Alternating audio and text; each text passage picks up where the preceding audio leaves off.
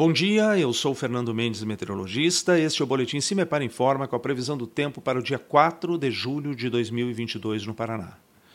Alguns sistemas frontais, frentes frias, vem deslocando seu eixo mais instável sobre o oceano na altura do Rio Grande do Sul, mais ao sul do Brasil. Isto vem ocorrendo por conta do comportamento dos ventos em níveis mais elevados da troposfera, primeira camada da atmosfera onde ocorrem os fenômenos meteorológicos e onde concentra a umidade.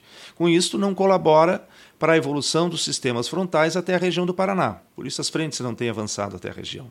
Nessas condições, segue a tendência de tardes mais aquecidas e umidade relativa do ar mais baixa. A temperatura mínima está prevista para a região de São Mateus do Sul, com 10 graus centígrados ao amanhecer, e a máxima na região de Umuarama, com 31 graus Celsius. No site do Cimeparto encontra a previsão do tempo detalhada para cada município e região nos próximos 15 dias. www.cimepar.br Cimepar Tecnologia e Informações Ambientais.